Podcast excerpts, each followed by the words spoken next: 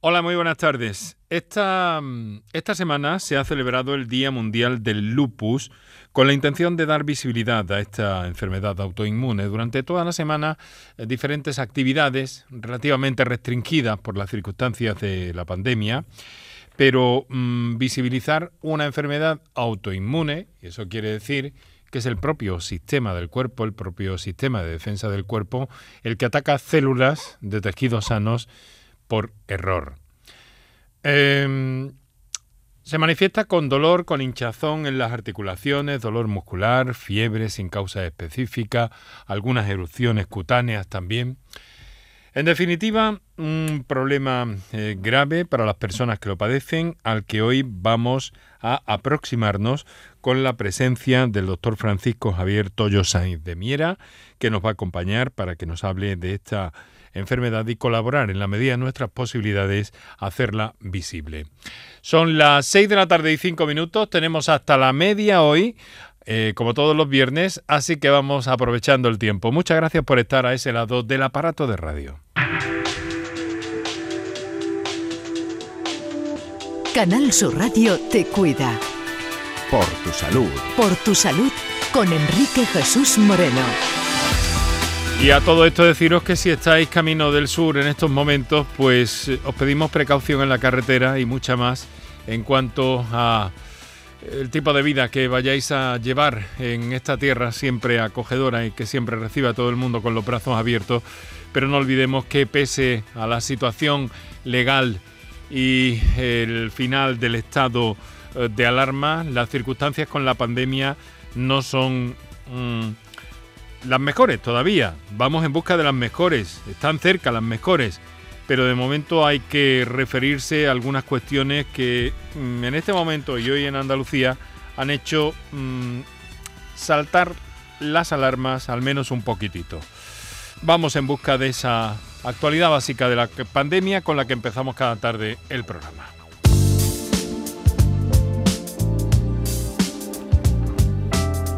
La tasa de contagios ha roto su tendencia en el día de hoy, su tendencia a la baja, pues eh, que se venía manteniendo durante tres semanas. Lo hace solo en una décima, pero ha hecho que las autoridades eh, en todas partes salten las alarmas y todos deberíamos ser conscientes de esta situación.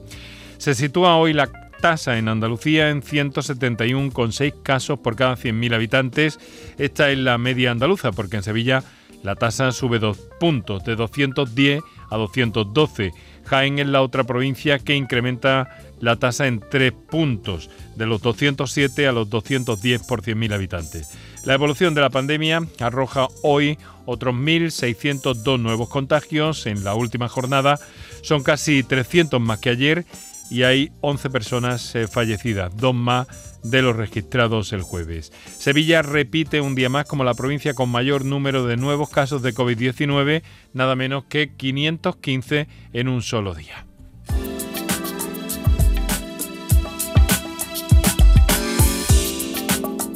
La gran esperanza sigue siendo la vacuna, aunque en este momento también eh, debemos estar esperanzados todos en nosotros mismos y en nuestro propio comportamiento y en mantener esas distancias y en, seguir con la mascarilla y en tener una buena higiene, particularmente de, de manos en estos días. La llegada de 17 millones de dosis de vacunas en junio va a acelerar ese proceso de vacunación en nuestro país para conseguir, si todo va bien, esa llamada eh, inmunidad de grupo para finales de verano. El plan de vacunación del gobierno se modifica para adaptarse a esta llegada masiva de vacunas. En junio se comenzará la vacunación a los, a los menores de 50 años, eso a escala estatal, porque em, puede llegar antes probablemente. La próxima semana empieza la vacunación en Andalucía para los menores de 55 años. El mayor volumen de vacunas llegará eh, con la marca Pfizer hasta 13 millones de dosis en junio, lo que supone incrementar un 59% el ritmo de llegada de ese fármaco de largo, el más utilizado hasta este momento en nuestro país. Gracias a estas remesas, Andalucía y otras siete comunidades van a empezar en junio a vacunar a los menores de 50 años. Y en apenas dos semanas empiezan a llamar a los nacidos entre el 72 y el 81, 1900. En concreto, la Junta prevé comenzar a vacunar a los andaluces mayores de 45 años a principios de junio y el objetivo es inocular a un millón de dosis por semana. Bien, con las cosas así, hay muchos que se plantean ya cuando nos quitaremos las mascarillas, como ocurre en Norteamérica, que podrán ir sin ellas quienes estén inmunizados libres de mascarillas en espacios públicos para los vacunados ya en Estados Unidos. Casi la mitad de su población tiene ya al menos la primera dosis administrada. Expertos en salud pública e inmunología aseguran que España está todavía lejos de cumplir con los requisitos para guardar las mascarillas en el cajón. Es fundamental eh, que la tasa de vacunados, eh, que todos los grupos vulnerables estén inmunizados y que la tasa de infectados y la circulación del virus sea baja. Hemos escuchado esta mañana las palabras de Rosario Cáceres, habitual de este programa y como portavoz de la Asociación Española de Vacunología, manifestarse a este respecto. Estamos cada vez más cerca, pero todavía queda, porque tenemos que tener a una gran cantidad de población vacunada. En Estados Unidos ya están poniendo la vacuna gratis a los turistas incluso. Aquí estamos muchos colectivos sin vacunar. Bien, pues en algunos lugares como centros sanitarios o transporte público han venido para quedarse esas mascarillas y los eh, especialistas advierten de los riesgos de dejar de usarla antes de tiempo. Precaución, precaución y precaución sigue siendo el tríptico que podemos aportar desde aquí y ante un fin de semana el primero completo sin estado de alarma, al que Andalucía recibe con los brazos abiertos a todo el mundo, pero también que todos nosotros y todos los que nos visitan eh, tomemos conciencia de que debemos estar a la altura de las circunstancias.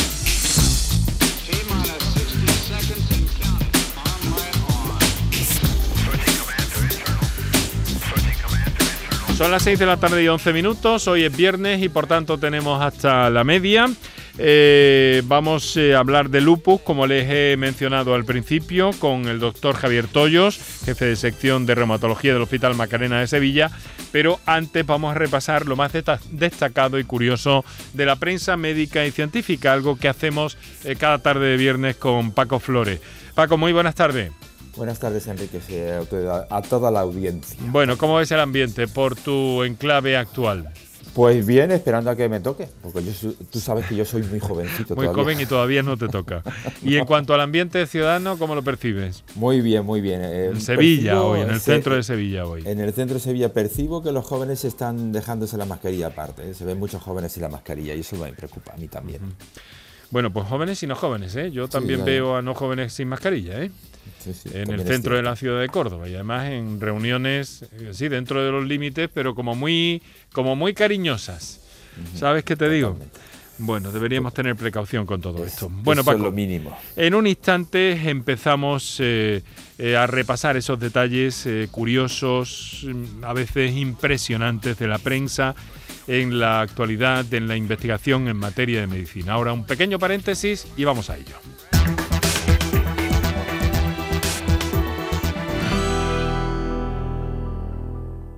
Aquadeus, ahora más cerca de ti, procedente del manantial Sierra Nevada, un agua excepcional en sabor, de mineralización débil que nace en tu región. Aquadeus Sierra Nevada es ideal para hidratar a toda la familia y no olvides tirar tu botella al contenedor amarillo. Aquadeus, fuente de vida, ahora también en Andalucía. Ni el challenge del papel higiénico, ni el de la botella los retos más difíciles a los que se enfrenta nuestra generación están en la vida real, como el famoso Encontrar Trabajo Challenge o el Independizarse Challenge. Y aunque para superarlos necesitamos vuestro apoyo, aceptamos el reto. Súmate en aceptamoselreto.com. FAD 916 1515. Andalucía ha sido a lo largo de milenios el lugar elegido para el desarrollo de civilizaciones y culturas el hombre de Orce, los poblados íberos, los tartesos, fenicios y griegos, el imperio romano, el califato, el descubrimiento de América. Adéntrate a lo largo de los siglos en la aportación de nuestra tierra al desarrollo de la historia, la ciencia y las artes. Milenios. Los viernes a las 9 de la noche con Primi Súmate a Canal Sur Radio. La radio de Andalucía.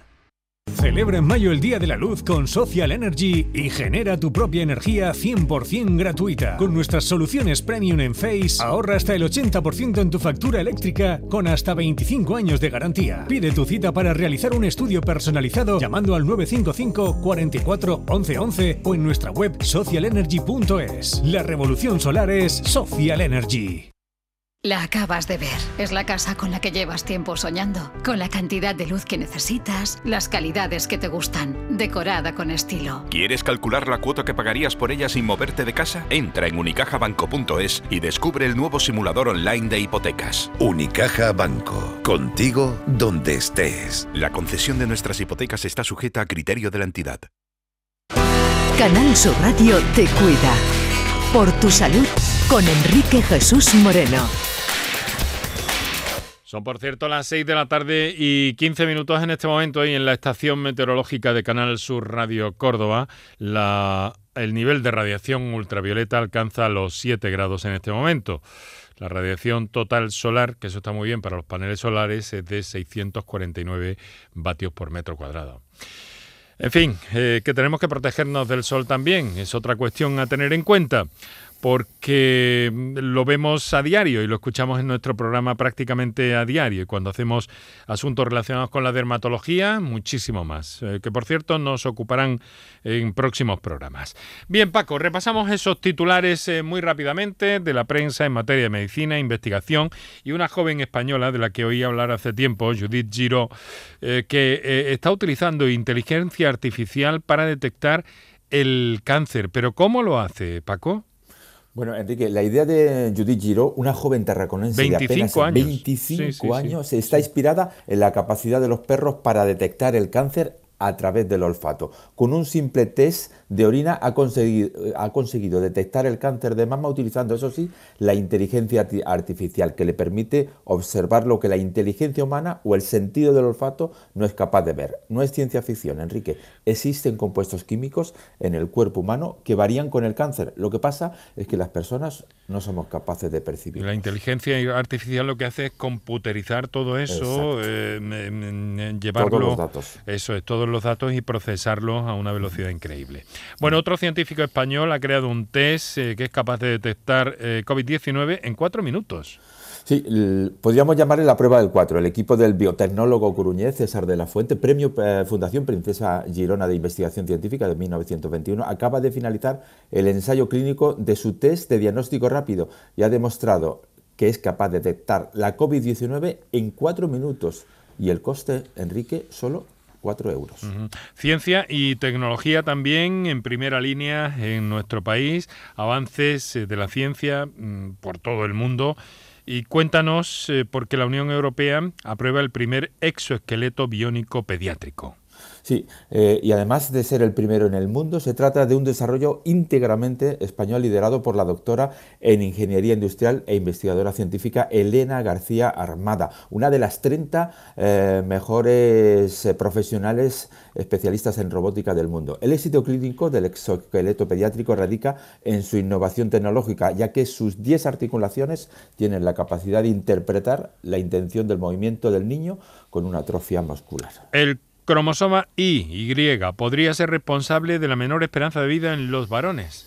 Pues sí, Enrique, la razón de que los hombres puedan tener una vida más corta es que las mujeres podrían estar eh, eh, en secciones repetitivas del cromosoma Y y que crean efectos tóxicos a medida que los hombres envejecen. Es decir, la repetición es malo para eh, lo que es el envejecimiento. Estudios anteriores en moscas de la fruta han demostrado que cuando las secciones de repetición se activan, perjudican la memoria, acortan la vida y causan daños en el ADN. Paco, ayer, como sabes, eh, abordamos en el programa el tema de la obesidad. Y ahora quiero preguntarte por algo, porque hay algo detrás de todo esto. ¿Qué importancia tienen los frutos secos que están en principio tan bien eh, valorados para la pérdida y el mantenimiento del peso? Bueno, eh, los frutos secos, las almendras, las nueces, los anacardos, etcétera, etcétera, son una fuente de proteína, grasa saludable y fibra. Y ahora un estudio aleatorio y controlado publicado en la revista científica Nutrient ha, evidenciado que la inclusión de una mezcla de estos frutos secos en un programa de control de peso daba lugar a una pérdida, pérdida de peso significativa, donde el efecto de la saciedad juega un papel importante. Sin duda. Las uñas, punto débil del corredor. Mm. ¿Qué me cuentas? Más del, 80% de los corredores hemos tenido o sufrimos algún problema en esta parte del pie. El error más habitual es no cortándolas en línea recta o dejarlas muy cortas. Su cuidado es tan importante como el resto del pie. Por eso, cualquier cambio que se produzca en forma o en color puede ser un primer síntoma de patología ungel que le llaman los especialistas, por lo que es recomendable revisarlas prácticamente a diario si hacemos em, un deporte de este tipo. Avances en el tratamiento de la epilepsia, en este caso la ablación láser con técnicas quirúrgicas, una técnica que va en aumento para la epilepsia refractaria en niños. Sí, el, Hospital de, San Juan de Dios de Barcelona tiene mucha experiencia en este, en este campo. La epilepsia refractaria es la que no responde a los fármacos. Se trata de una técnica menos invasiva y más segura que la cirugía tradicional, pero que permite eh, al paciente recuperarse en un plazo de tiempo menor y el, ingreso, pues, por ejemplo, el límite se soluciona correctamente en 24 o 48 horas. Lo que hacen intervenir a, los menores por una pequeña incisión de unos 4 milímetros en la cabeza. Son las 6 de la tarde y 20 minutos. Estáis escuchando Por tu Salud aquí, Canal Sur Radio.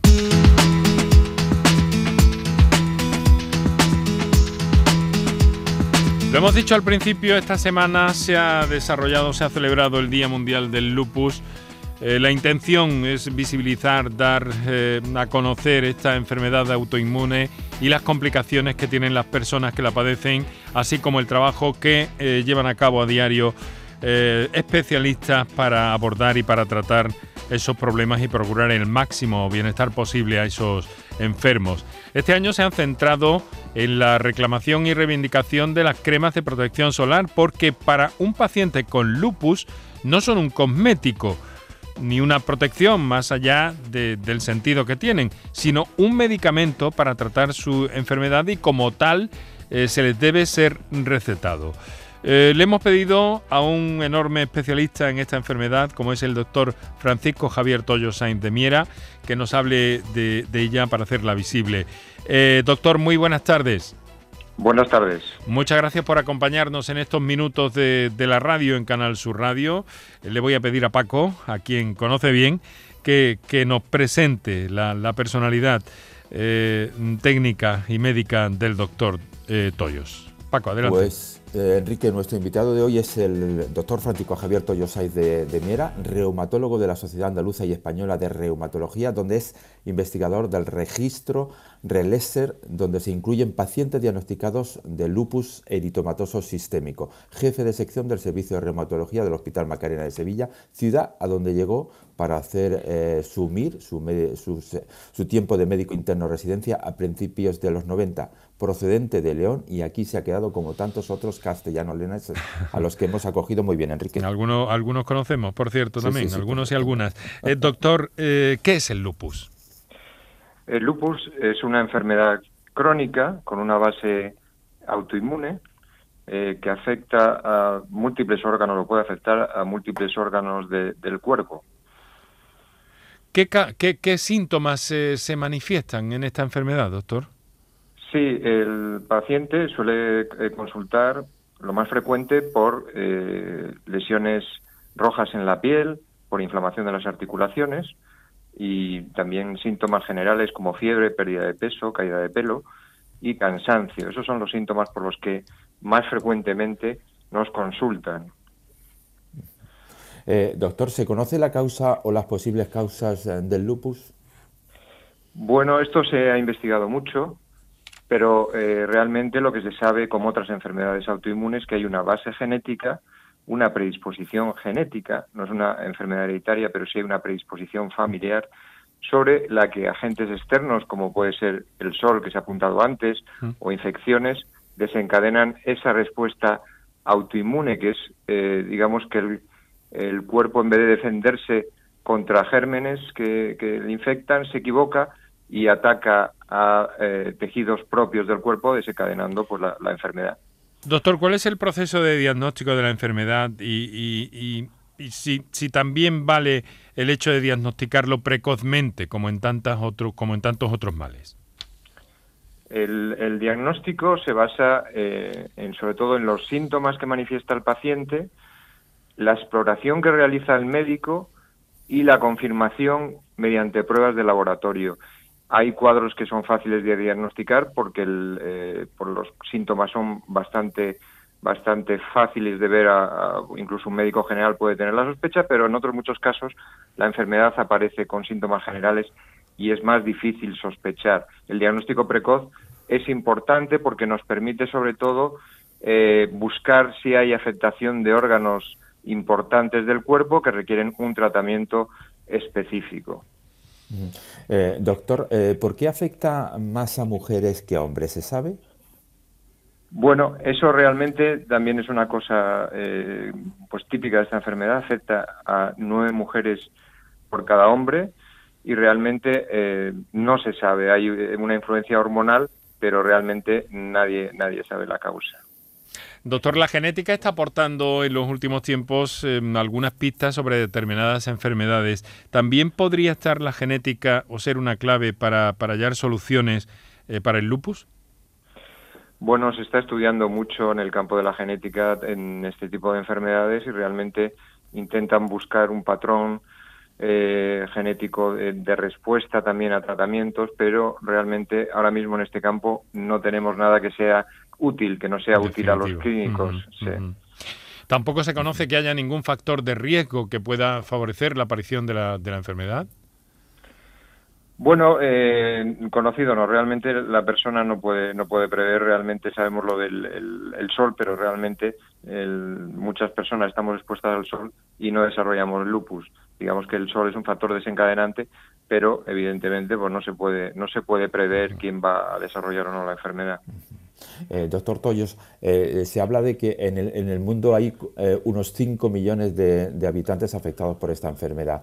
¿Está repartido de forma igual por todos los continentes y todos los países o afecta más la climatología para el desarrollo de la enfermedad? Bueno, yo creo que son más que la climatología los factores genéticos. Mm. En, en, España aproximadamente en los registros hay una incidencia entre 1 y 2 personas por mil habitantes, pero sabemos que esta enfermedad es más frecuente en los afroamericanos mm. y en, centroamericanos, eh, en hispanos, y además en estas poblaciones tiene mayor gravedad. Eh, yo creo que es la influencia genética. Eso, esa sospecha la, sacan ustedes claramente con esos datos que nos está dando. Eh, también le quiero preguntar, más a mujeres que a varones, pero ¿y en cuanto a la edad? ¿Hay algún rasgo significativo, doctor?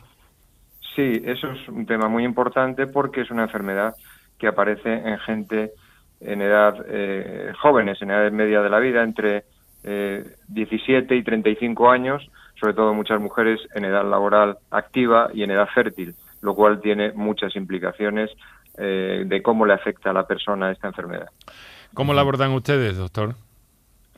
Bueno, el abordaje ahora mismo eh, de esta enfermedad es importante, lo primero, que caiga el paciente que sea atendido por personas, al ser una enfermedad que es poco frecuente, eh, solo la experiencia de un gran número de pacientes la tenemos en grandes hospitales y eh, donde además ofrecemos al paciente una atención multidisciplinaria. En el Hospital Macarena de Sevilla contamos ahora mismo con especialistas de medicina interna, de nefrología, dermatología, neumología, cardiología, neurología, me olvidaré alguno, eh, que nos reunimos periódicamente y, buscamos el mejor tratamiento y la mejor solución a los pacientes que tienen esta enfermedad. Paco. Eh, en las últimas investigaciones, los últimos avances, eh, va por la línea de los medicamentos, aparte de lo que es las investigaciones genéticas, como apuntaban ahora hace un momentito. Bueno, por supuesto, los medicamentos se siguen investigando. Realmente vamos dando pequeños pasos en lo que es el tratamiento. No es una enfermedad, no hay un tratamiento curativo, eso es lo primero que se debe decir al paciente, mm. pero sí eh, hemos aprendido mucho en lo que es el tratamiento de órganos importantes, de cómo frenar la enfermedad con distintos tratamientos y realmente hay mm, pues eh, combinación, sabemos ahora mismo las combinaciones de medicamentos que debemos utilizar en cada situación y no pasarnos tampoco con eh, tratar, sobre tratar a pacientes que no lo necesitan. Muy bien, doctor, ha sido un placer conversar con usted estos minutos de que disponemos en Canal Sur Radio los viernes para acercarnos a este problema, el lupus, con motivo del día de y esta semana que se han desarrollado algunas actividades científicas y de llamamiento también de estas personas que reclaman básicamente que las cremas de protección solar no son un cosmético para ellos y que necesitan eh, colaboración de alguna forma del sistema sanitario.